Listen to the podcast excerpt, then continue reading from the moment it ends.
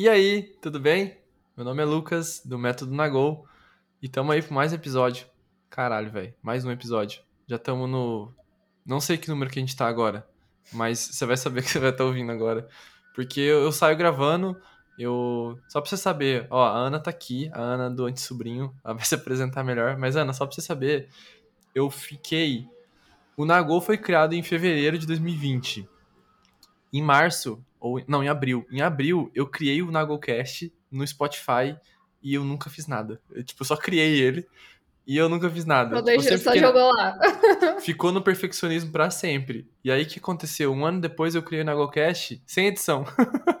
Podia ter Ótimo. feito Ótimo, eu devia ter feito isso desde sempre. É, altas sabedorias, né? Então é isso, né? O Nagolcast, se você tá ouvindo pela primeira vez, ele é um bate-papo sobre assuntos diversos. Eu gosto de falar da vida das pessoas, eu gosto de, de conhecer um pouco, ver até onde a parte de produtividade, de organização pode ajudar também em diferentes áreas, mas é muito mais sobre conhecer pessoas e, e se conectar. E hoje eu estou conhecendo a Ana, porque assim, eu conheço a Ana só no Instagram do Antes Sobrinho, mas é a primeira vez que eu estou conversando com ela de fato. Então, se você não conhece ela também, você vai ter seu primeiro bate-papo junto comigo, com primeiras reações iguais também. Então, Ana, seja muito bem-vinda. É, Sinta-se em casa aqui no NagoCast e se apresenta pra galera pra saber que, quem você é na fila do pão, o que, que você come, o que, que você faz, quantos anos, etc. Legal. Massa. Primeiro eu queria agradecer a oportunidade de estar aqui. Eu já eu escutei, né? Eu conheci lá no Instagram e ainda eu escutar os podcasts. Eu gostei muito do, dos papos abertos e tudo mais. Tô lisonjeada pelo convite, então é, sempre que precisar, da antes de mim, estou à disposição. Mas vamos lá, vou falar um pouquinho sobre mim. Falar sobre a gente é difícil, né? E eu, eu, eu, eu, Pode falar. Não, só ia dar um PS. É, muitas pessoas pediram para fazer com você. Tá. Sério? Uhum. Que massa. Foi, Legal. Foi, foi incentivado por Nagolitos, então agradeço também. Legal. Obrigada, galera, que incentivou esse match aqui também, de alguma forma. Mas, ó, então, eu tenho... Meu nome é Ana Brum, eu tenho 27 anos, por formação, né? É acadêmica, eu sou publicitário e designer. Então, antes de estudar publicidade e design, eu estudei um semestre de administração na UNB de Brasília. E aí, depois eu fui estudar engenharia de produção. E aí eu entrei no mercado corporativo quando eu estudava engenharia de produção, fui trabalhar na Fiat, comecei a trabalhar na Fiat, tinha, sei lá, 16, 17 anos, era muito Caralho. nova. E aí fui evoluindo lá dentro, né? Troquei de setor, troquei, eu troquei de área, troquei de setor também. E aí eu passei por grandes marcas como Fiat, Iveco, Chili Beans. É... Uhum. E aí, em 2000 e... 2015, eu pedi demissão do CLT.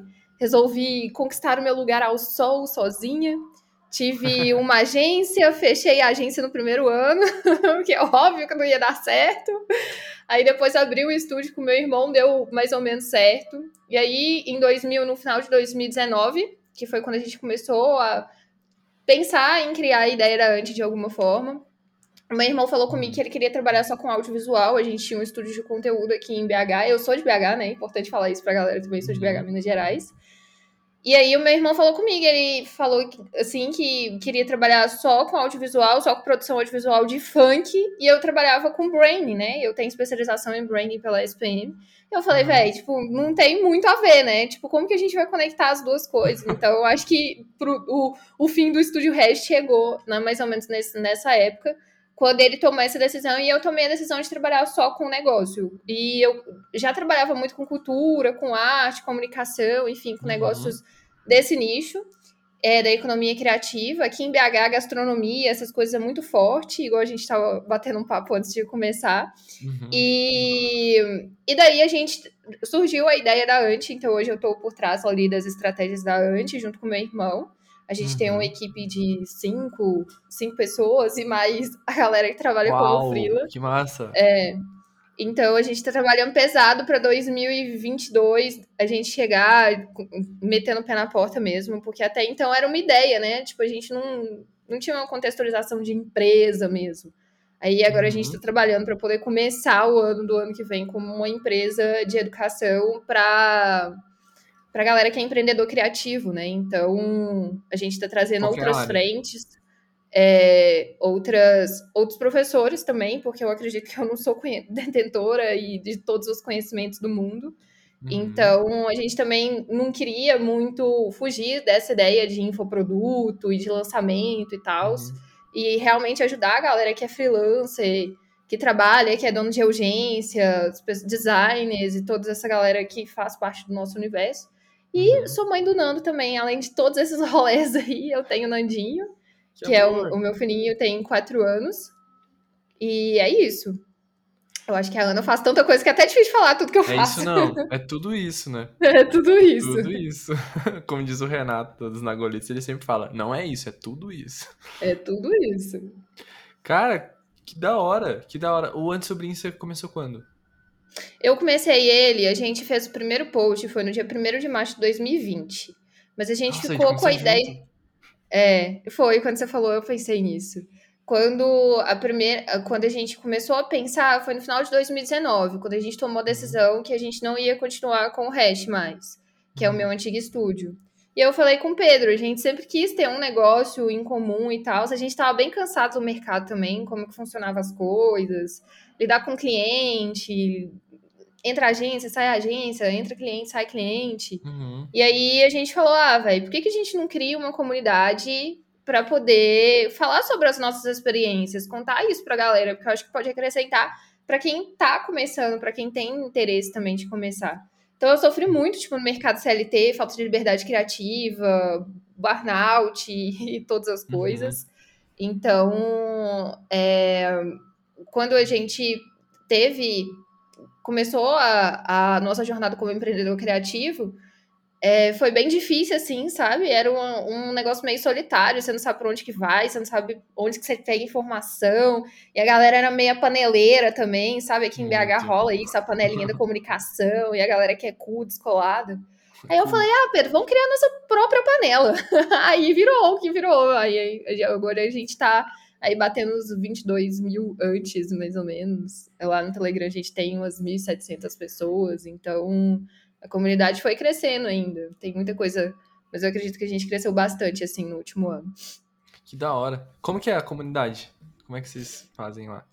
Então, a comunidade é, é para profissionais da comunicação, né? A gente fala sobre empreendedorismo criativo e a principal bandeira que a gente levanta é a fim da exploração dos profissionais do mercado. Então, uhum a ideia é que a gente se fortaleça de alguma forma. A gente tem muito essa visão colaborativa.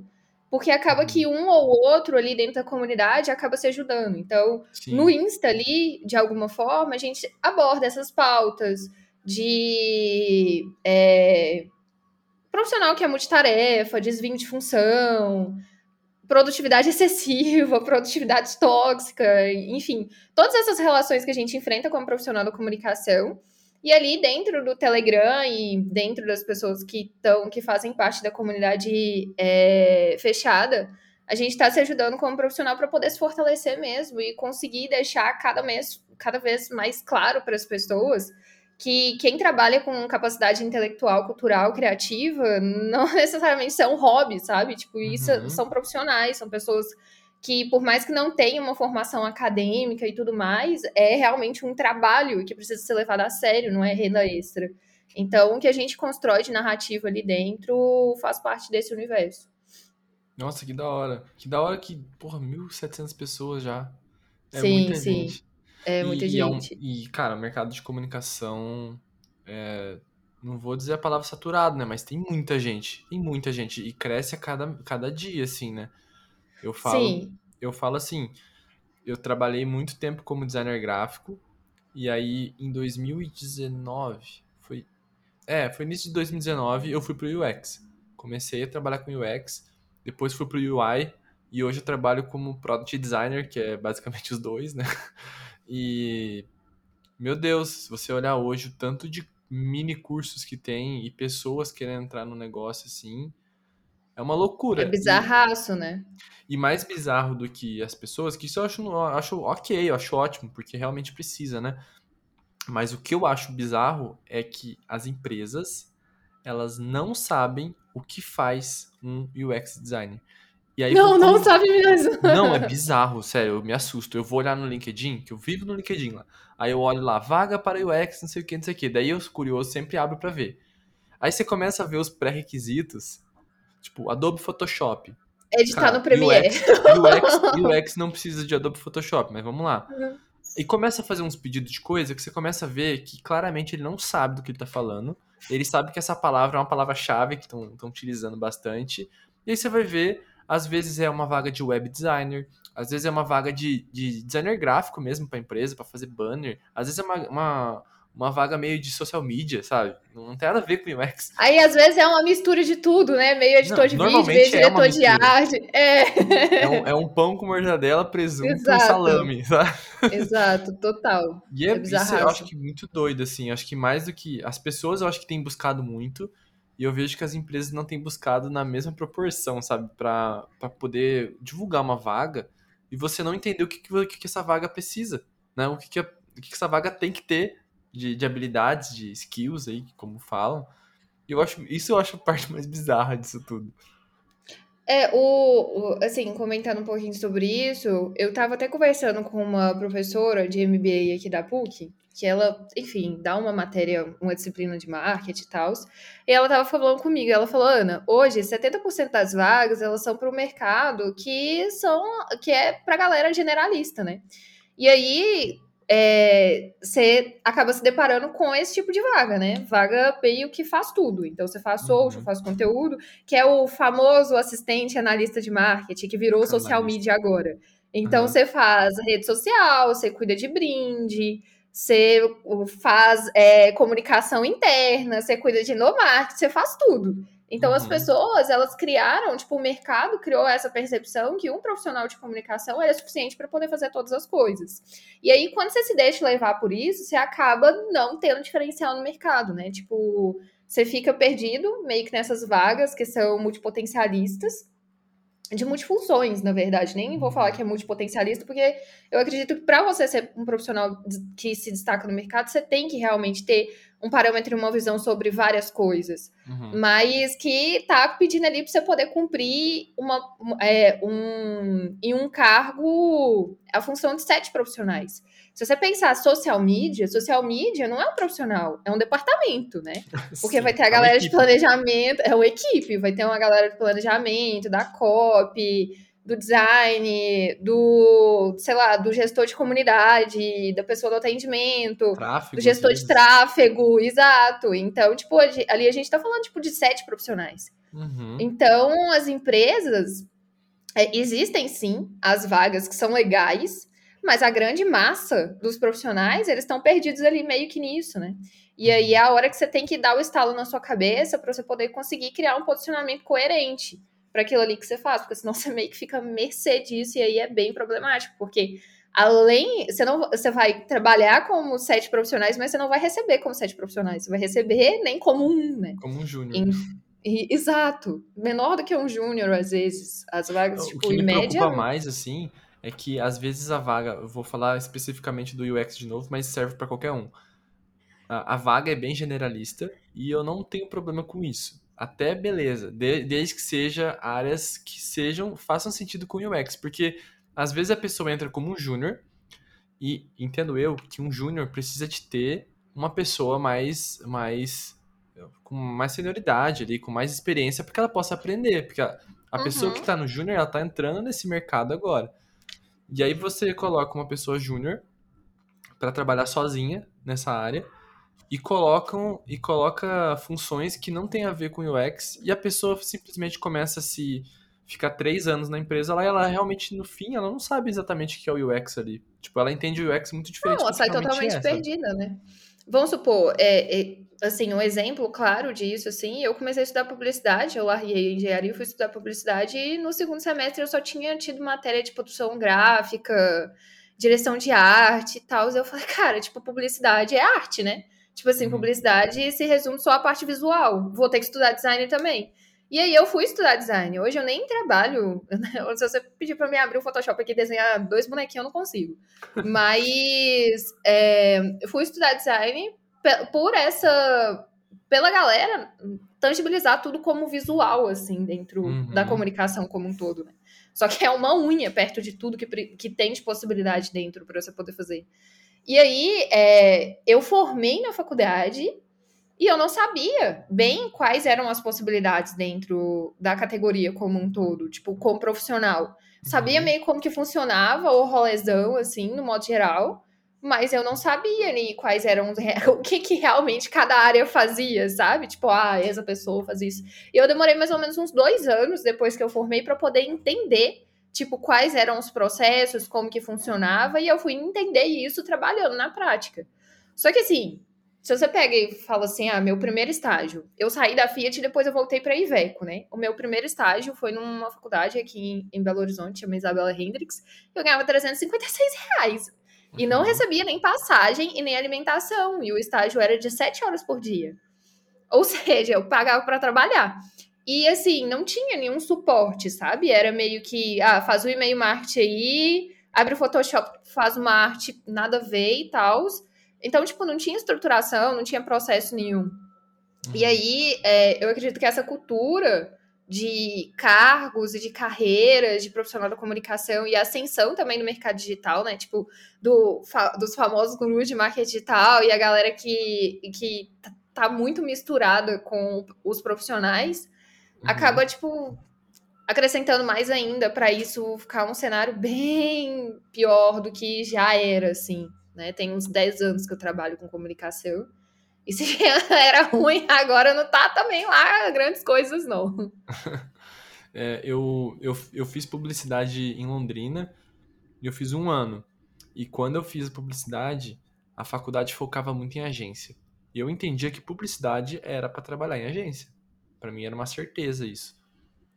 Só que daí eu comecei a entender algumas coisas fora da faculdade, comecei a entender algumas coisas e eu vi que isso era um foco da faculdade, porque na, na cidade só tinha isso, tinha umas agências lá e esse era até o fim. Você ia pra uma, uma agência, você não ia para lugar nenhum.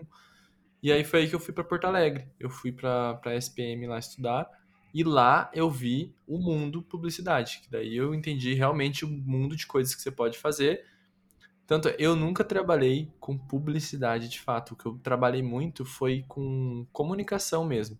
Parte de comunicação, por exemplo, eu trabalhei na Band e lá eu trabalhava com, com marketing e eventos. Então eu trabalhava com comunicação visual. Muito comunicação visual e muito também a parte de eventos, de produção de eventos, né? Trabalhei na Companhia Atlética também, que é uma, uma academia famosa. Eu trabalhei muito com produção de eventos e comunicação visual também. Eu fui para o SBT, aí eu fui um pouco pro planejamento e design. Aí já comecei a pegar um pouco de design também. Já no voltei para Band, aí eu cuidava de toda a comunicação visual para os clientes, né? Então aí trabalhava com design, com marketing, com tudo. Então você vê, né? Eu quando eu, eu tive que sair da minha faculdade para uma outra faculdade para entender que existia um outro mundo da publicidade que, seria, que se chama comunicação, né? Porque o nome do curso na, na SPM é, é comunicação social. Comunicação social ou comunicação visual? Comunicação social, eu acho, habilitado em publicidade e propaganda. Então a publicidade é um ponto ali, você aprende muitas outras coisas além. E foi é, ali que eu, ampliou estudei, minha, minha cabeça. É, eu estudei comunicação social, publicidade e propaganda. Foi na FUMEC que eu estudei aqui em Belo Horizonte. E quando, quando eu fui entender, assim, porque quando eu trabalhava na Fiat, na Iveco, trabalhava de analista de marketing, né? Analista de marketing, a gente faz tudo. A gente é a pessoa que vai abrir a salinha do brinde, vai fazer o uhum. planejamento, vai lançar a nota fiscal pra galera, mas, tipo, zero tomador de decisão. Quem tomava uhum. decisão, quem tava na parte criativa e tal, era a galera da gerência. Uhum. Então, é, eu fui entender mesmo quando eu fui abrir minha própria empresa. e aí eu fiz pós na SPM, né? Eu fiz especialização em branding na SPM de São Paulo. E aí que eu fui entender mais sobre o mercado publicitário e as possibilidades. E aí eu descobri, me descobri no universo do brand, porque eu queria trabalhar com design, mas eu era zero visual. E o design uhum. para mim não, não tem a ver só com as coisas visuais, igual a galera acha que é. Uhum. E, e aí me encontrei no universo dos negócios, assim, na parte de design de experiência, não do usuário, mas do uhum. consumidor como um todo, da jornada da experiência do consumidor, da marca. Uhum. E aí fui me especializando nisso, mas foi um processo, né? Eu acredito que, assim, hoje, com 10 anos, depois de sei lá quantos cursos, sei lá quantas coisas que eu já fiz, eu ainda sinto que eu tenho muita coisa para poder descobrir que eu não descobri ainda, sabe? E tem muitas possibilidades de coisas que eu ainda não consigo nem mensurar. Porque é muita coisa. É, é, acaba a comunicação tá em tudo hoje, né? Sim. Não só nas redes sociais, igual a galera acha, não só no Instagram, não só no conteúdo, mas em todas as coisas. E o papel da agência, que é o que você tinha falado de agência de publicidade, ele evoluiu muito. Antes a gente falava da, daquele modelo cringe, assim, de agência, né? Planejamento, é, planejamento, é, atendimento, planejamento, criação e mídia. E aí uhum. hoje a gente já vê é, mídia off, todo mundo com foco. Isso, e mídia off. Os canais eram pouquíssimos, né? A gente tinha jornal, televisão e rádio. e aí hoje a gente tem múltiplos canais para múltiplas gerações, múltiplos públicos. E o foco não é só a comunicação de um produto ou um serviço, agora a gente fala sobre a experiência, né? E a experiência vem de dentro do uhum. desenvolvimento, e não só na comunicação e criar uma campanha para aquilo. E aí eu acredito que também está evoluindo muito, porque a comunicação ela vai evoluindo conforme a tecnologia vai evoluindo, né? Se você Sim. pensar, tipo, nos primórdios, a gente rabiscava a parede. Hoje em dia a gente tá fazendo dancinha no TikTok. pra então... falar a mesma então coisa que o rabisco na parede. Exato. então, é... como profissional, assim, eu acho que o principal desafio do profissional de comunicação hoje é, primeiro, conseguir se destacar, assim, de alguma forma, de, uhum. desse, dessa bagunça que a gente tá, de guru de marketing, e as, as academias que não te preparam de, um, de uma maneira muito exata para o mercado de trabalho. E tá sempre se atualizando, assim, porque é tudo muito rápido, né? Uhum. De alguma forma. Sim. E como que foi construir tua própria empresa? Como foi esse processo? um desafio. Então, primeiro a gente fechou, quebrou a primeira empresa, né? Quebramos nosso primeiro CNPJ.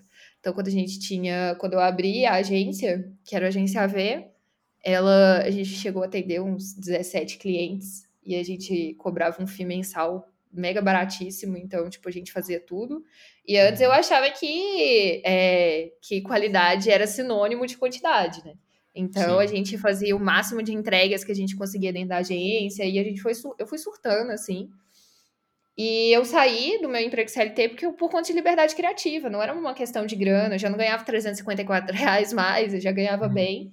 Uhum. É, e quis montar o meu negócio para poder ter liberdade, mas o desafio como empreendedor é muito mais profundo do que só como profissional de, da comunicação, né? Então uhum. você tem que segurar o bucho de ser profissional da comunicação e segurar o bucho de ser empreendedor também, porque você precisa aprender sobre processo, gestão de pessoas, inteligência emocional para poder lidar com problema. Você precisa. Comunicação é, não violenta. Exato, comunicação não violenta. Você precisa, enfim, saber lidar com todos os desafios de um empreendedor financeiro, contabilidade, que também é um desafiaço, construir caixa, capital de giro. Ai, meu Deus, dinheiro, sou péssima, sou de humanas. Socorro. Planilha, socorro. É o desafio também de ter equipe, né? De tentar ter a galera ali, manter a galera motivada e tal, é, sem ser, criar outra agência tóxica para o mercado, que eu acho que a gente não precisa de mais uma dessa. E aí o nosso primeiro CNPJ fechamos, não deu certo, porque muito volume, muito processo. E aí a gente fechou a agência. Na verdade, a gente não fechou, a gente transformou ela, né? Fez um rebrand, assim, de uhum. processos, e a gente virou um estúdio de conteúdo aqui em Belo Horizonte. Uhum. E aí meu irmão ficava mais com a parte de direção criativa e audiovisual, que é a, a pegada dele. Uhum. E eu já fiquei mais com a parte de estratégia é, de marca, assim. Massa. Só que eram dois universos muito diferentes, sabe? Tipo, eles fazem parte do mesmo universo, mas eles não são, eles não conversam muito entre si. E uhum. aí foi legal, assim, nesse, nesse processo aí eu já tava, já tava formando na pós, já já tinha uma especialização, já sabia como as coisas funcionavam. Uhum. Mas é, como carreira mesmo, eu entendi que não fazia tanto sentido pra gente, por isso que fechou. Então, eu acredito que os meus principais desafios, assim, como empreendedor, foi, primeiro, gestão de pessoas, porque eu sou uma pessoa muito sincera, e aí você tem que ter um dedo a mais para poder lidar com pessoas quando você é uhum. é empreendedor. É, e eu acredito que a parte de contabilidade financeira, assim, também foi bem desafiador para mim. Construir caixa foi muito difícil. Porque a gente começou a nossa empresa com um total de 50 reais que a gente pegou emprestado para poder girar, rodar 50, 500 cartões de visita. Ai, Então a gente não tinha muita grana, tipo, para poder investir e tal. Só tinha nossa força de vontade e conhecimento.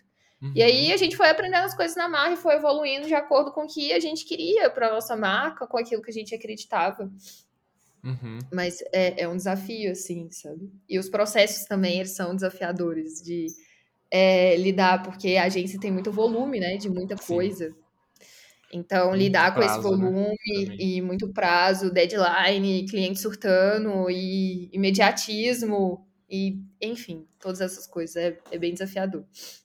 E muito da falta de planejamento do cliente também, né?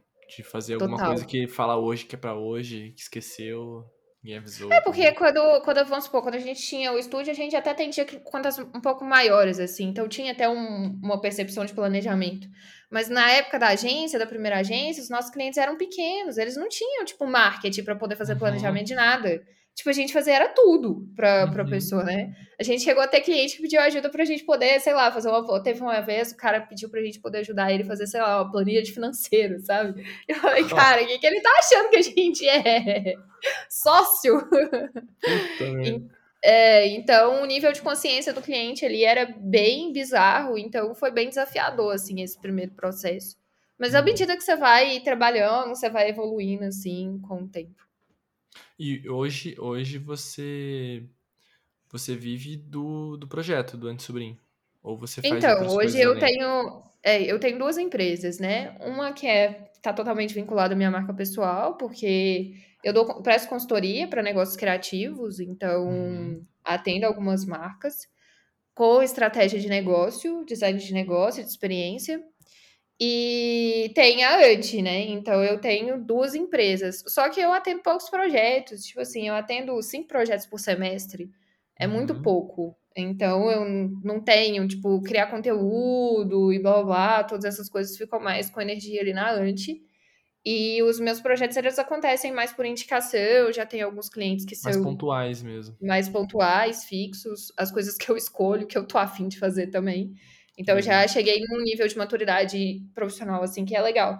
Mas eu acredito que isso é importante até pra antes, né? Eu, eu tava conversando um dia com meu irmão e o meu irmão falou assim: Ah, você tem vontade de parar de atender cliente e ficar só por conta da Ante? Eu falo, como que eu vou falar sobre carreira profissional se eu não sou profissional, entende? Exato. É, é um pouco meio assim, nada a ver. E eu falei, ah, eu não tenho vontade, não. Acho que eu tenho vontade, sei lá, de conseguir cobrar 100 mil reais por um projeto. Talvez, tenho vontade, entendeu? Mas Uhum. parar de atender totalmente não tenho, não. Mas é que faz muito sentido, né? Sobre. Eu tava falando no, no outro episódio, eu tava falando com, com uma, uma. Como é que fala? Consultora de carreira. E ela tava falando sobre isso, assim, de viver a verdade que você fala, né? Como é que você vai viver uma verdade que você não vive, né? Como é que você vai falar isso para as pessoas? Não que você não vive, mas que você não vive mais. Então, meio que não se atualiza. Você não vai estar de acordo Sim. com as mudanças do mercado porque você não tá vendo o que tá acontecendo. Então, por mais que você pegue um projeto por vez, ao menos você tá tendo contato com o projeto, né? Sim, sim. É, e eu acredito que assim, a internet e o que a gente tem hoje, por mais que tudo que a gente pensa é construir algo sólido, algo duradouro, não dá pra gente poder ter muita certeza, sabe, sobre o futuro. Então, eu, eu penso muito sobre isso também. A minha intenção não era ser criadora de conteúdo, ou criar conteúdo, ou viver disso, nunca foi isso. Meio Uhum. que f- aconteceu.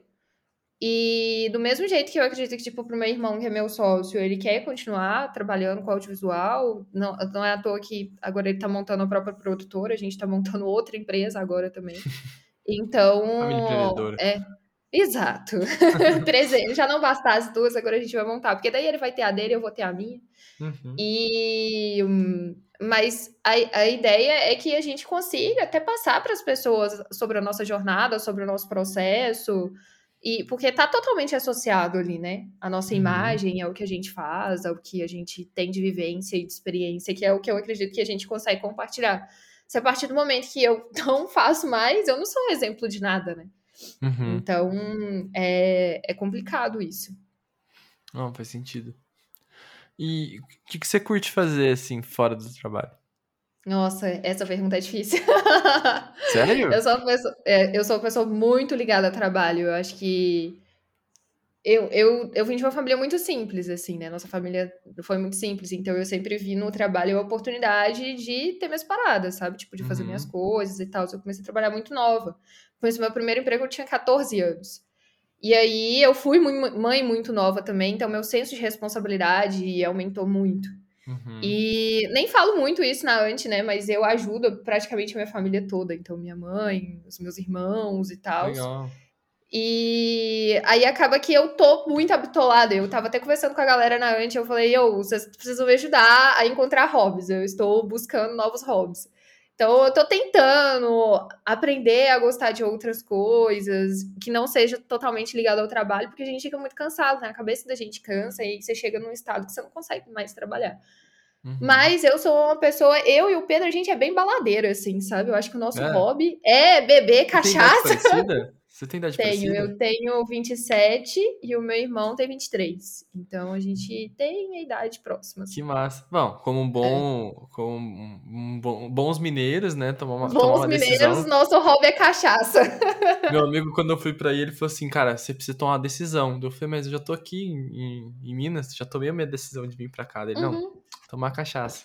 Decisão. Daí ele me levou Não, pra cachaça. aqui, Eu amo aqui o cachaça. meu, o meu irmão, ele é produtor e ele faz clipe de funk, né? Então o Uhum. Pedro trabalha na Doug hoje. A Doug é a maior produtora de, de vídeo de funk. Provavelmente já ouviu alguma música estourada que foi feita ali na Doug. Ele trabalha nessa E, produtora? é, e ele trabalha lá na produtora hoje. E, e aí acaba que a gente tá sempre muito envolvido com a cena, tipo, cultural, de funk e essas coisas. E Uhum. aí, eu acho que o meu hobby hoje, se eu tivesse que falar qual é o meu principal hobby, tá totalmente ligado à, à balada e Dá essas rolê. coisas. A rolê, total. Mas eu tenho, tipo, me esforçado a gostar de fazer outras coisas. Mas, assim, eu, eu tenho três vidas diferentes, né? A vida de mãe, a vida de baladeira e a vida de empresária. Ser mãe já é outro hobby também, que é cuidar do Nandinho, ficar com meu filho. Eu sou bem apegada, assim, à minha O que, que, família ele, e que, que o. Nandinho curte fazer? Nossa, o Nandinho, ele gosta de brincar com quebra-cabeça, com Oh, cubo bom. mágico. O menino é inteligente. mágico? Ele consegue E o fazer? Ele pegou as oh, ele não consegue fazer, mas ele acha interessante. Ele gosta desses jogo- jogos de lógica. E eu acho até legal, porque no final do ano eu dei um tablet pra ele de, de Natal e tal. Falei, ah, vou comprar um tablet pra ele, pra ele poder sossegar o facho. E aí não sossegou o facho, porque, tipo assim, ele ignora total. Eu acho isso bem legal, assim. O Nando é uma criança muito cara. comunicativa. Se ele tivesse aqui, ele estaria falando, conversando e tal também. amor. E... Mas ele gosta muito desses joguinhos, assim, jogo de lógica. Então eu passo a maioria do meu tempo, se eu não estiver trabalhando, ou eu tô estudando, ou eu tô bebendo, ou eu tô brincando com o Nando de alguma coisa, assim. Mas ele é uma criança bem legal, assim. Eu fui uma pessoa bem melhor depois que ele chegou na minha vida.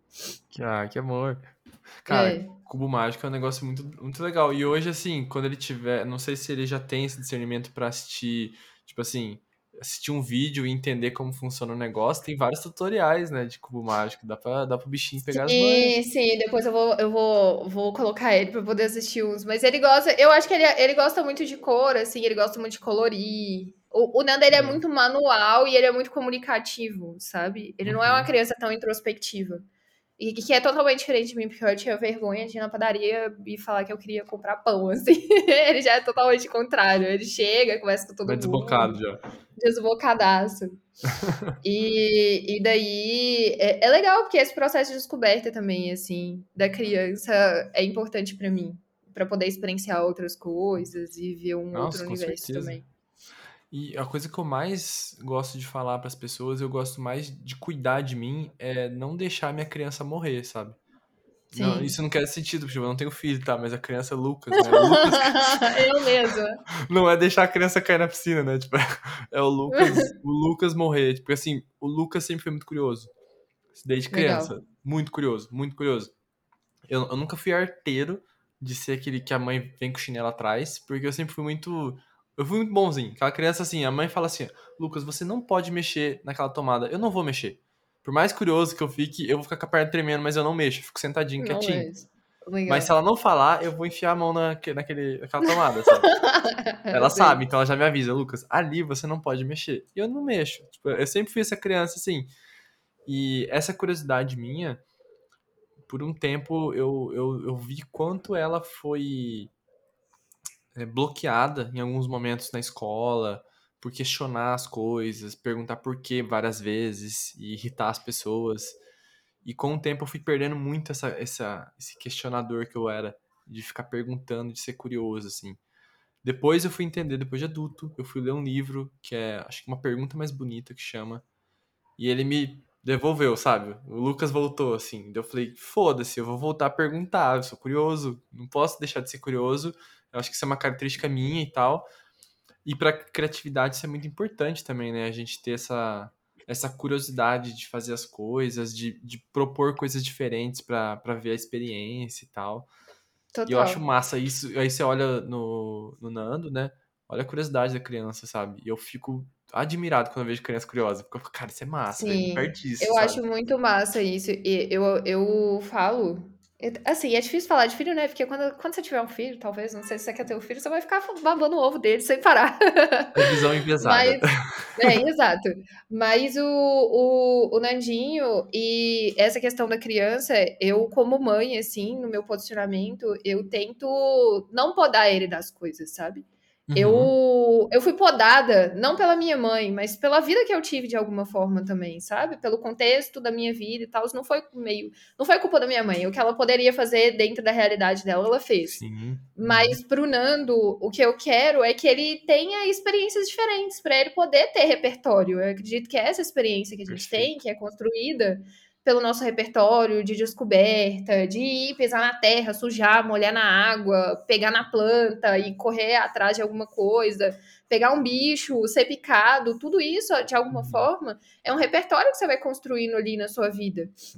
E vamos supor, pra gente que é, eu não sei qual que é a sua idade, né? Mas pra Eu mim tenho que é 29. millennial, assim, 29, legal, eu Uhum. tenho 27. É, geração millennial, é, é, os nossos pais, eles não, não eles tinham uma cabeça um pouquinho diferente da nossa, né, de geração, assim. Uhum. Então, era muito limitante, era muito podado, e, e eu acredito que para nós, para poder aflorar a criatividade, que é meio que uma skill, independente se você trabalha com comunicação ou não, Uhum. é, isso é muito importante, essa vivência, esse repertório de vida, sabe? Uhum. Então, hoje, ter o Nando, assim, com esse espírito que eu vejo que é meio que do explorador e tal, de gostar de conversar e de falar com as pessoas. Não que ele seja uma criança irritante, mas ele é uma pessoa, ele é uma, ele é uma criança que ele consegue escutar, ele consegue conversar, ele consegue dar opinião, ele tem opinião sobre as coisas, e eu acho isso muito importante. Uhum. Porque se você pega, tipo, pai e mãe hoje, a galera coloca o tablet pro menino sossegar, ficar quieto e acha que o menino tem que ficar assistindo ali na tela. É tela no carro, é tela em casa, é tela na mão, é celular. E isso é ruim. E aí, quando eu dei o tablet pro Nando e ele não se interessou, foi a melhor coisa, assim, pra mim. Eu fiquei feliz, assim. Eu falei, caralho, velho, é presente. filho mesmo. Exato. Deu melhor presente pro presente. filho, mas você ganhou o presente. Exato, exato. Porque daí eu, eu vejo ele que ele gosta mais de fazer essas coisas manuais, de conversar, enfim. E eu fico feliz porque eu sei que ele vai ser uma criança que vai ser que vai se desenvolver com repertório também, sabe, de alguma Uhum. forma. E ele curte esporte, assim, também? Algum tipo de esporte? Ah, zero esporte, totalmente Zero. sedentária. E, Oh, mas olha, eu, te- eu tenho me esforçado, assim, eu não sou, não vou falar que eu sou praticante de yoga e nem que sou a rainha da meditação e nada disso, mas eu, desde quando eu engravidei, assim, eu comecei a fazer exercícios de respiração, enfim, para poder aumentar minha concentração, minha produtividade, enfim, me Uhum. conectar com o meu eu ali de alguma forma, então eu tenho uma rotina matinal de tomar banho de manhã, lavar a né? cabeça, é, que é um momento meu. Eu acordo até, tipo, eu acordo mais cedo. Eu acordo seis horas, porque o Nando acorda às sete, pra eu poder ter uma hora, assim, pra eu poder tomar. Eu moro Massa. sozinha com ele. Poder tomar banho, arrumar, trocar de roupa, tirar o pijama. Eu trabalho em casa hoje, né? Eu não tenho espaço físico mais. E aí já faço a jornada aí, acordo o Nando sete horas, levo ele pra escola, nove horas eu começo a trabalhar, e aí eu vou parar de trabalhar só tarde. Então eu acho importante ter essa rotina, que é uma rotina pra mim. Mesmo que ela não Uhum. seja um esporte, né? Mesmo que eu sente ali 10 minutos só pra eu poder ficar respirando em pausas, assim, pensando no meu dia, organizando as minhas coisas. Eu acho que isso faz parte do meu processo é, para poder aumentar mesmo a minha produtividade, aumentar a minha concentração. Queria ser uma praticante de esportes, mas não curto muito, então. Pô, mas isso que você faz é tão legal, é tão legal, sabe por quê? Eu vou te dar um exemplo. Muitas vezes a gente. Vou falar de dinheiro primeiro, que vai fazer mais sentido. Você fala assim: vou guardar dinheiro se sobrar. Uhum. Aí chega no final do mês, nunca sobra dinheiro, você nunca guarda, né? Essa é a verdade. Se você guardar dinheiro dessa forma, você não vai conseguir guardar. Como é que faz para você conseguir poupar dinheiro? Você tem que fazer do teu dinheiro uma conta, né? Então, assim, vou pagar esse boleto pro Lucas, primeiro, de 200 reais. Esses 200 reais eu vou poupar no dia 5, quando eu recebi, e depois eu vivo com o que sobrou. E não o contrário, né? E isso que você está fazendo é a mesma coisa. Porque o que acontece? Ainda mais você que curte pra caramba trabalhar. Se você deixar por último é, a tua rotina, você nunca vai fazer ela. Se você deixar para fazer de noite, você não vai fazer. Você já teve um dia cabuloso já, entendeu? O fato de você estar tá fazendo na hora que você acorda como um primeiro dia é como se estivesse pagando a tua continha antes de começar o teu dia, saca? Você garante o teu tempo. Porque eu já eu tenho esse esse probleminha igual o teu, assim, de gostar muito de trabalhar também. E eu, por muitas vezes, eu falhei também né, nos meus, né, nas minhas rotinas, porque eu deixava por último. E o Lucas sempre deixa o Lucas por último. Eu sempre deixo a coisa dos outros primeiro e o Lucas fica por último. Se sobrar tempo, eu faço as minhas coisas. Hoje já tem mudado, né? Hoje, por exemplo, exercício físico. Ok, eu faço academia duas vezes por semana, lá, quando muito três. Mas assim, eu achei um horário que eu não consigo, que eu consigo não faltar, que é a hora do almoço. Então, eu. O que, eu, que, que eu faço? Eu acordo cedo, eu dou um vral de manhã, assim, ó. Produzo pra caramba de manhã, e aí eu canso. Aí chega umas 11h30 eu já tô mole já. já, tô, já tô querendo parar. Já tô querendo parar. Aí eu, aí eu, vou, eu vou malhar. Aí eu malho, almoço, e ao invés de eu sair, de eu sair do almoço com, com sono, eu saio com muita energia. Parece que começou meu dia de novo. Aí de tarde, ah, ó. Legal. Eu consigo, porque isso funcionou para mim, não é que vai funcionar para outras pessoas é, também. Cada, um, cada pessoa vai funcionar de uma forma. Né? É, mas para mim recupera energia fazer na hora do almoço. E, e na, na, hora Boa, do almoço. Vou anotar a dica, hein?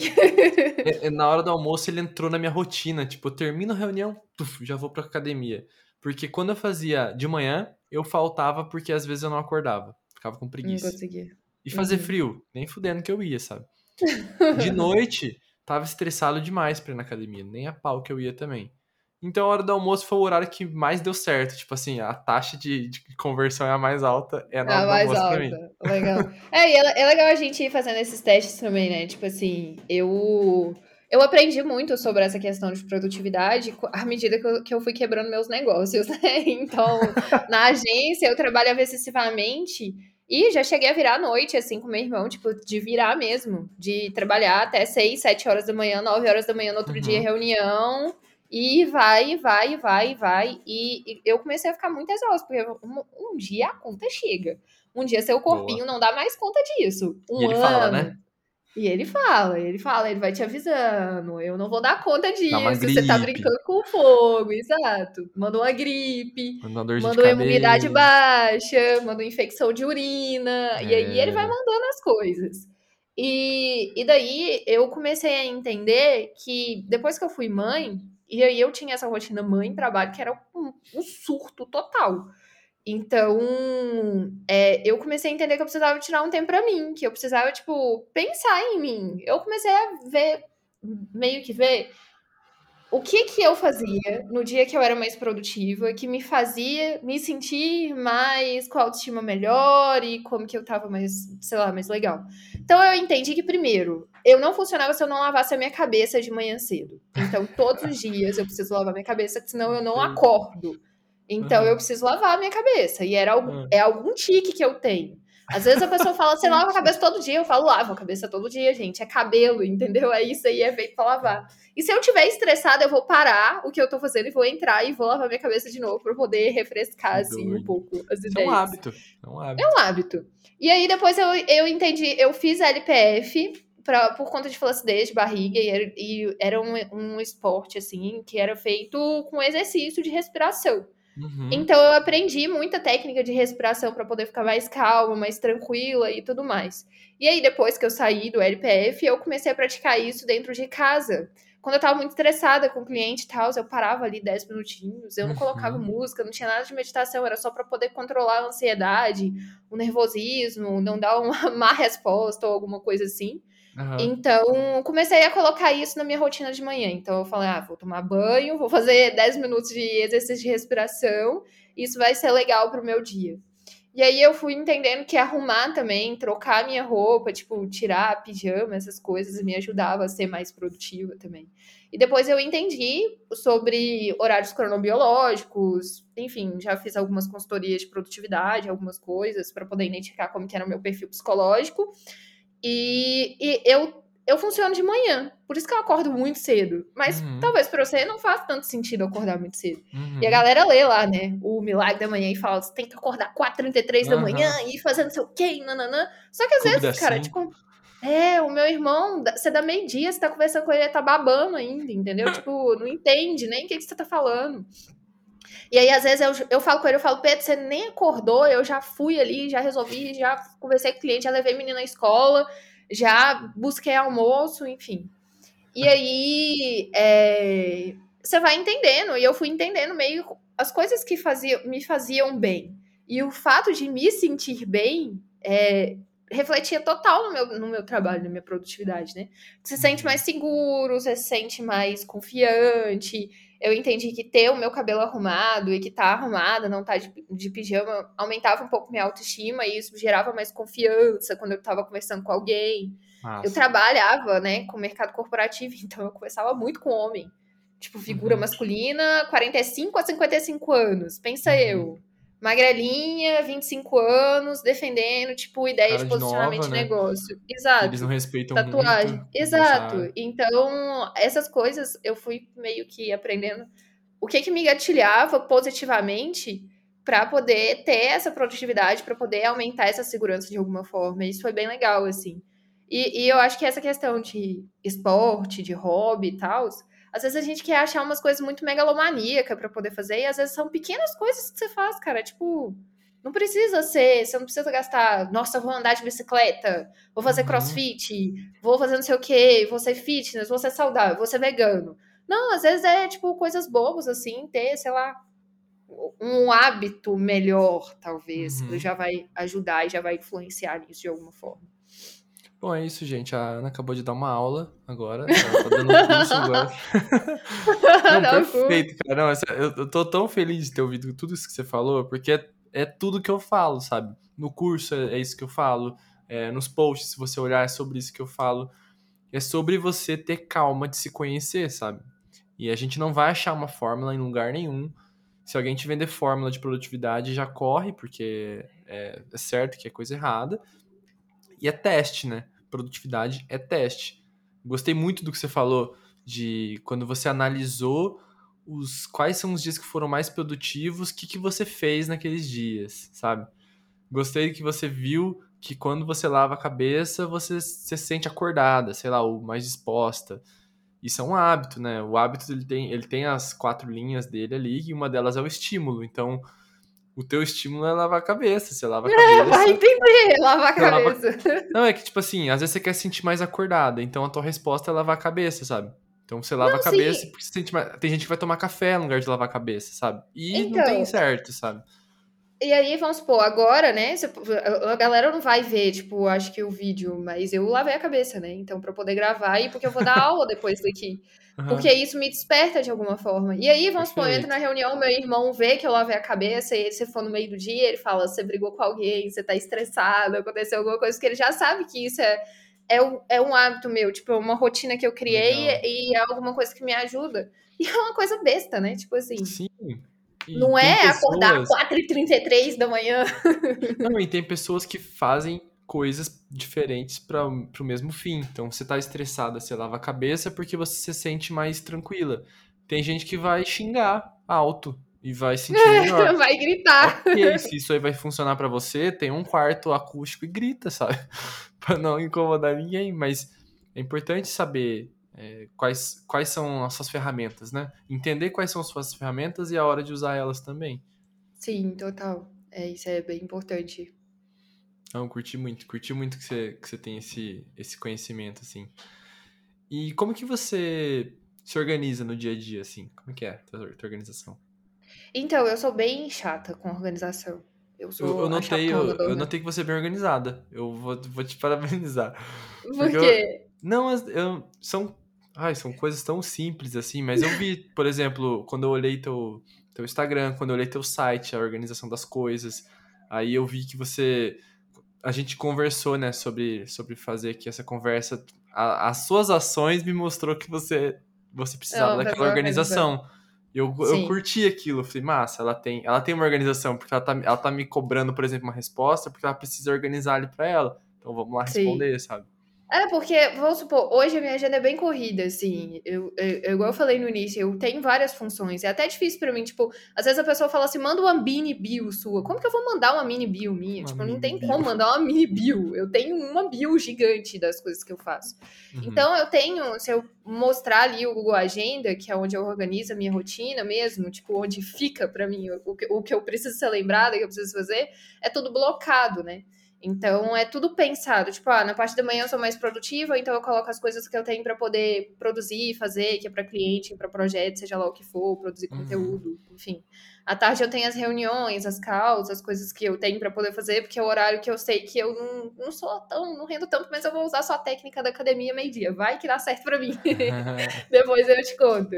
E aí, de noite, eu sou mais criativa, só que de noite eu já não tenho uma energia tão grande, porque eu tenho que ficar conando, então tem a função Uhum. da mãe, buscar horário. E minha agenda é muito organizada, tipo, de horários. Eu demorei uns dois anos para poder chegar nessa maturidade de entender o meu corpo, otimizar isso dentro da minha agenda para poder entender quais eram os horários que eu precisava fazer e tal. Mas o que eu utilizo hoje de ferramenta é, primeiro, o Google Agenda. Então, por isso que eu te perguntei sobre horário e tal. Eu falei, ô, Uhum. Lucas e tal, posso colocar aqui para não esquecer? Porque acaba que às vezes eu esqueço alguma coisa. Marca É, outra em cima. Isso, marco outra em cima. E daí, todo dia de manhã, eu tenho meio que um checklist das coisas que eu preciso fazer. Então, além de colocar na agenda, eu tenho um checklist que eu faço todo dia de manhã. E aí eu vou fazendo essas folhinhas aqui, Uhum, com um, uhum. dois, três, quatro, cinco, Só com os Pra eu poder saber. né? Isso, isso. E aí, é, isso me ajuda meio que controlar co- o que que vem de senso de prioridade e tal. É lógico que tem dia que não vai dar pra poder fazer tudo. E também você não vai fazer 100 tarefas no mesmo dia. Que é uma Uhum. coisa que eu demorei muito tempo pra poder aprender. Que eu queria, tipo, pegar o... Aí eu falava, ai, tem que construir uma estratégia de negócio. Vou fazer tudo no mesmo dia. Não, velho, não é assim. Você vai demorar semanas, às vezes, pra poder produzir Uhum. e tal. Fazer o negócio com calma, tranquilo. E hoje eu tenho gestor de projeto também, né? Então eu tenho uma pessoa que me ajuda, tipo, a organizar todos esses processos e, e acompanhar esses projetos que eu tô envolvida para não ficar perdida, porque uma hora eu tenho que pensar como criadora de conteúdo, outra hora eu tô falando sobre a estratégia do meu próprio negócio, outra hora eu tô Uhum. resolvendo coisa de financeiro, contabilidade, outra hora eu tô resolvendo coisa que é de outra pessoa. Então eu, eu preciso dessa organização muito certinha para minha cabeça funcionar, porque senão você fica no meio do caos assim. O caos ele não funciona para mim. Tem, tem gente que fala que gosta do caos e que até funciona o caos, mas Você perde um pouco o controle, né? O caos você É, não tem tanto controle do que você tá É. fazendo. exato. A criatividade- Eu sou controladora. A criatividade, ela, ela é um pouco metódica para em muitos casos, né? Eu sou metódico com a minha Sim. criatividade. Eu tenho passo a passo que eu sempre faço isso e sempre funciona. Eu sempre acho uma solução criativa com, com as minhas metodologias, sabe? Tem Sim. gente que é na, no caos, mas eu acho que eu gasto É, cada um vai pro seu jeito, né? Mas Cada eu um acho sim. que eu, eu, eu gosto, eu sou do time da- dos organizados. desorganizados. É. Ah, curti. E hoje você. Meu Deus, eu esqueci que eu ia te perguntar, tava com a pergunta na minha cabeça e eu esqueci. Deixa eu lembrar, peraí. Acho que eu não vou lembrar agora. Me deu branco. e Não, eu sei, como que você se organiza aí, por aí? Não é muito diferente, não, Ana. Eu tenho também o Google Agendas, que eu organizo compromissos, né? Com data e hora, assim, eu coloco tudo no Google Agendas. E esse lance do bloco também faço ele. E o- esse bloco é só de visualização. E. Ah, lembrei que eu ia te falar. Eu ia te falar assim, que eu falei com uma neurocientista e ela falou para mim que atividade, é, momentos que a gente é menos produtivo são os melhores momentos pra gente fazer atividades criativas. Porque os momentos menos produtivos, você, sua cabeça ela vai mais longe, sabe? Você começa a pensar em outras coisas. Você começa os... a viajar na maionese, se a zebra Exato. é preta com listra branca, ou Exatamente. branca com a listra preta. Exatamente. Ela falou que são ótimos momentos para fazer atividades criativas e momentos de foco são ótimos para fazer atividades operacionais ou que exigem muito foco para você escrever ou fazer alguma coisa que exige atenção mesmo, né? Sim, sim. Mas então. É, e cada, cada tarefa sua vai exigir, tipo, um uma energia diferente, né? Isso, Exemplo, a reunião. Tipo, reunião você tá lá, a pessoa tá falando, e aí você vai falando. Tipo, não vai exigir tanto do, do, da sua concentração, sabe? É, e aí eu prefiro marcar isso, tipo, no período da tarde, porque eu, o meu. A, o meu relógio, ele funciona, tipo, eu acordei seis, eu vou ter um pico de energia até duas horas da tarde, duas horas, acabei. Tipo assim, eu sou assim também. Não pede pra fazer mais nada, que eu não faço eu nada mais, entendeu? É, eu fico, tipo, as pessoas, as meninas falam, ah, lê isso aí. Eu falo, ah, gente, amanhã cedo eu leio rapidão, hoje dia, hoje eu vou, vou ler mais nada, não. E, e para cada um funciona de uma forma, né? Tem pessoas que falam, ah, eu, tipo, igual o caso do Pedro, outras pessoas também que eu já vi, tipo, funciona só de tarde, não funciona no, no período da manhã. Então, tem um amigo meu que trabalha de madrugada. Ele, ele literalmente, ele dorme o dia inteiro e ele trabalha de madrugada. Então, uhum. às vezes, uhum. ele, tipo, manda mensagem três horas da manhã, ele tá te mandando mensagem perguntando alguma coisa. Porque para ele funciona. Então, cada pessoa vai funcionar de um jeito, eu acho. Sim. Eu, eu de madrugada eu funciono bem, só que eu não tenho energia para isso. Então, eu sou um velho, eu tenho, tenho Ah, eu tô cedo. velha para isso também. Eu tô velho. Mas às vezes que eu pego pra, pra varar a noite pra alguma coisa, eu lembro que são os momentos que eu tenho uma produtividade absurdamente grande, assim, sabe? Mas eu não uhum. gosto, não me faz bem no dia seguinte, é uma coisa que para mim não funciona. Mas eu tenho lá a agenda, eu tenho minha agenda que eu, que eu cuido dessas, desses compromissos.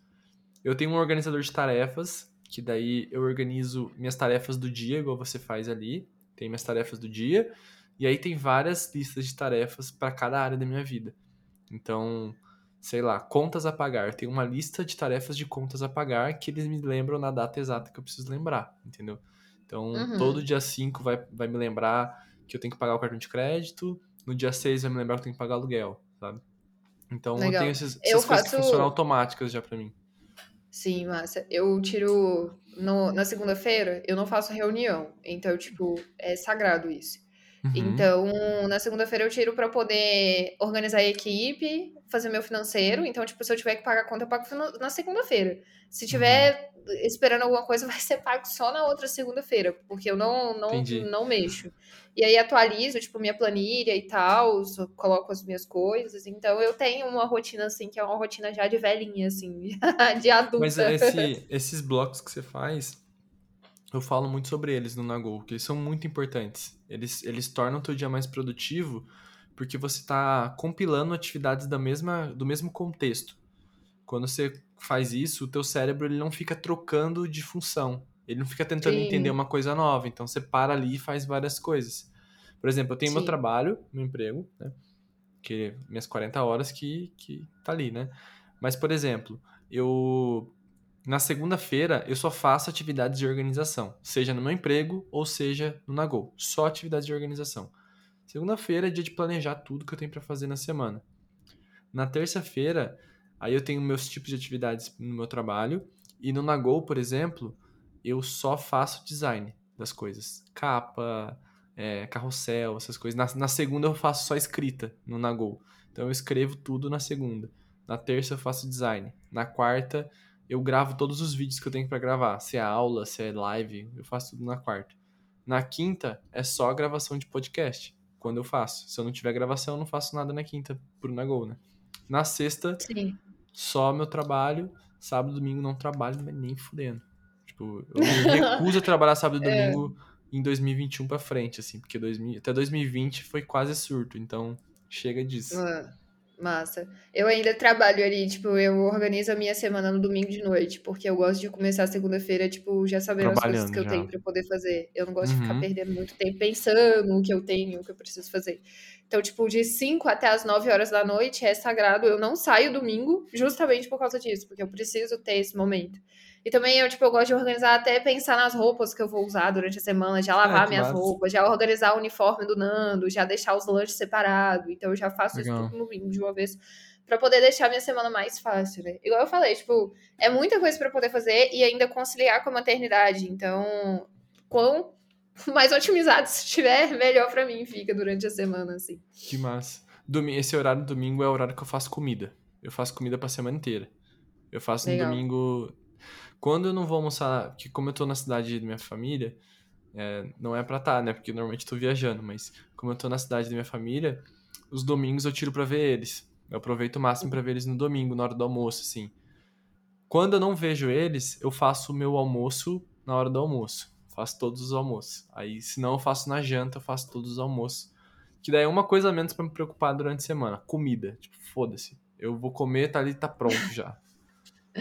É, eu, te, eu tenho eu tenho uns dois restaurantes aqui perto de casa que eu faço, tipo, parceria de marmitinha, porque na minha conta, assim, fica mais caro fazer a comida do que Uhum. comprar. Então eu prefiro, porque meu filho almoça na escola, né? Tipo, o Nandinho fica o dia inteiro na escola. Então, Uhum. eu pelo menos a comida dele já tá garantida. Eu Sim. preparo os lanches e, tipo, o meu almoço eu peço, tipo, o dia que eu. E também eu não sou muito de almoçar, eu sou mais de tomar café da manhã, mas aí também é. Amo café Péssimos hábitos também. É. Nossa, eu ia sofrer muito se eu morasse em Minas Gerais, cara. Deus, Deus, assim. Deus é pai, não é padrinho, viu? Sério, que eu ia comer de pão de queijo de manhã, eu ia virar uma bola.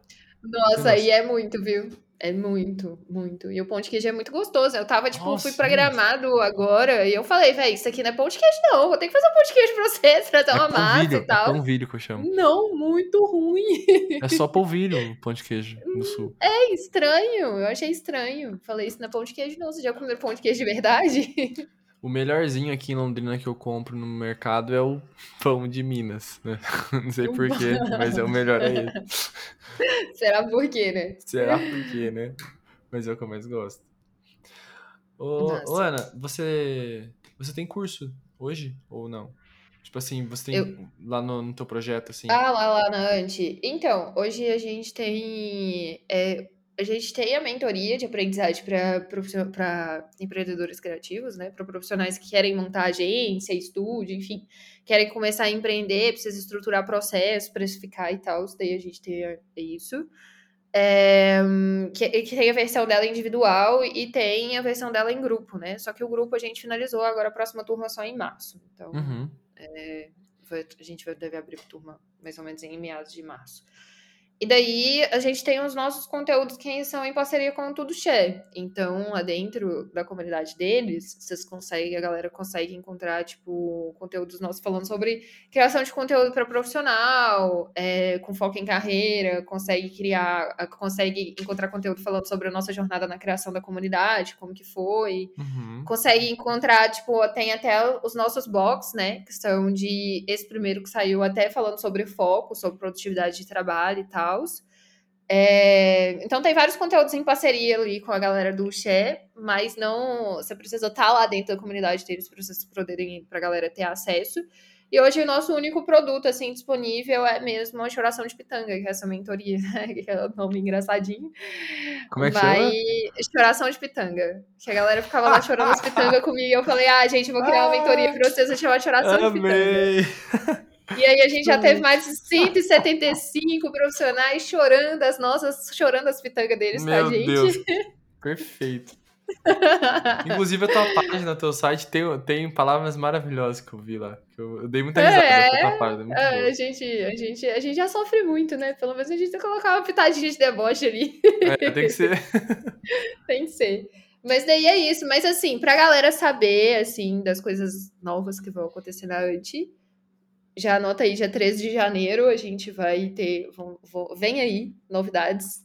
A Vem gente aí. tá fazendo reposicionamento da marca, enfim, de verdade, assim, né? Reposicionamento da marca é tipo cachorro-quente do, do daquele Porta dos Fundos, né? Que só aumenta o preço, não aumenta nada, não tem valor, não tem nada diferente.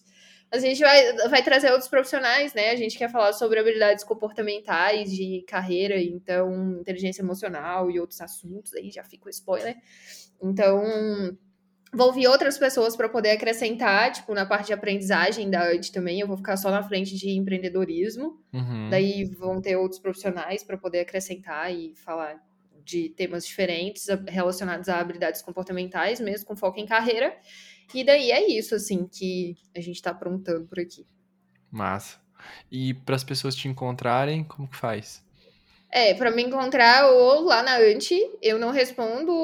Tem, tem a Dessa, né, que trabalha lá na frente, então provavelmente quem vai responder é ela. Se for alguma coisa que você quer muito falar comigo, é só falar, ah, chama a Ana, que ela vai chamar a Ana, e aí eu vou lá responder. ou então você pode ir lá no meu perfil pessoal, que é mais inteligente, porque lá eu respondo, que é o arroba euanabrum. Uhum. E lá você não vai encontrar conteúdo, você só vai encontrar meme, palhaçada, Nando e, e frases desmotivacionais, mas ali eu compartilho meio que a minha jornada, assim, como empreendedora, falo uhum. dos meus uhum. projetos, das coisas, falo também do projeto do Pinterest, que eu tô envolvida no. no tô envolvida com eles também. E, e daí é isso. E também tem sei lá, e-mail e outras coisas, mas isso é fácil, é só a galera ir lá no direct, é super acessível. é só mandar uma mensagem lá que eu, que eu apareço.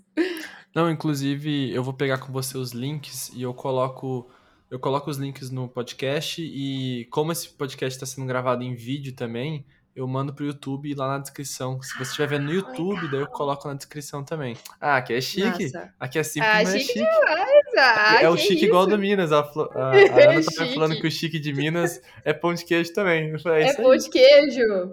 É goiabada com queijo, é frango com quiabo.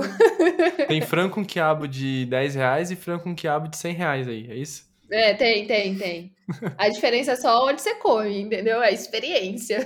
Experiência, é branding, é experiência. Né? Nossa, Todo inclusive, a primeira coisa que eu comi em Minas foi um feijão tropeiro lá na, no mercado público. Meu Deus do céu. No mercado central. É, é, eu falo mercado é. público, é mercado central. mercado central. Cara, Legal. que delícia, que delícia. De Não, tem um rolê que você deve ser a cara desse rolê, que é o mercado novo, assim, que lá tem, lá é, tipo, pra você poder abrir um espaço, tipo, alguma coisa de gastronomia e tal, existe uma curadoria, e aí existem várias cervejarias, existe a galera que vende vinho, existe a galera que vende gin, e o rolê acontece durante o, o dia, assim, aí rolam as musiquinhas, é bem legal, assim. Não, Galera que tá escutando também, tá todo mundo convidado pra vir pra Belo Horizonte. Se vocês estiverem aqui, manda uma mensagem pra gente, pro meu, pra mim e pro meu irmão. Se você quiser ir pro baile, pro funk, meu irmão te leva. Se você quiser ir pro rolê mais, mais tranquilo, mais suave, assim, eu te levarei. Serei guia turística da galera. Que tem Nossa. todos os gostos também. E é isso. Nossa, eu, quero, eu vou fazer esse contato com certeza, que ano que vem eu vou passar em BH. Isso já é uma certeza. Vem, assim. vem. Já, já chama a gente. Pô, Aninha, obrigado, obrigado pelo tempo que você dispôs Eu que agradeço. conversar. Amei te conhecer. Meu Deus do céu, você é muito gente boa, massa. muito gente boa mesmo. Obrigada. E tá De verdade, convidada. tô feliz. Se você quiser vir mais vezes, se for lançar alguma coisa nova, quiser me chamar, a gente faz mais um episódio também. Tá em casa. Legal, massa. Beleza, obrigada. Você também que precisar, depois eu vou marcar para poder fazer alguma coisa lá na Anti. E é isso, um abraço para todo mundo. O que você precisar, à tua disposição. E agradeço de novo a oportunidade de estar aqui falando. É nóis. Beijo. É nóis. Valeu, Beijo. galera. Até mais.